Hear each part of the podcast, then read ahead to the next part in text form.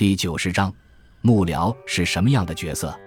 幕僚为古代行政、军事长官身边出主意的人，与现在的秘书类似。幕僚最早起源于汉代军队中，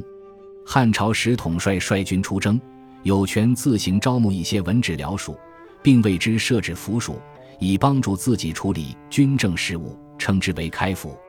由于这种府属多设于军营帷幕中，所以称为幕府。而这些僚属也便称为幕僚、幕职。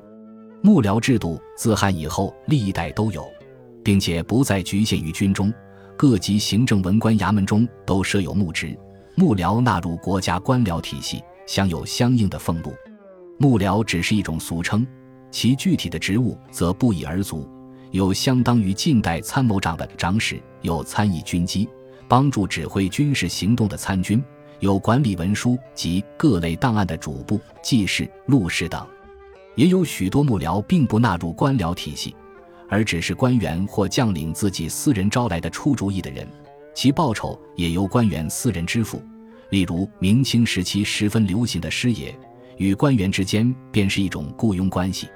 一般而言，在大的军事战争和激烈的政治斗争过程中，幕僚的作用相当大。充当幕僚的往往是大才之人，如清代曾国藩湘军中的幕僚李鸿章、郭松道、左宗棠、丁日昌等人，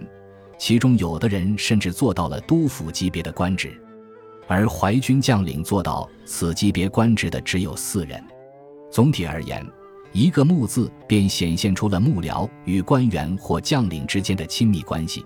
其往往是官员或将领的心腹。对于政治或军事的影响相当大，幕僚一职往往是古代应试布局的知识分子的谋生职业。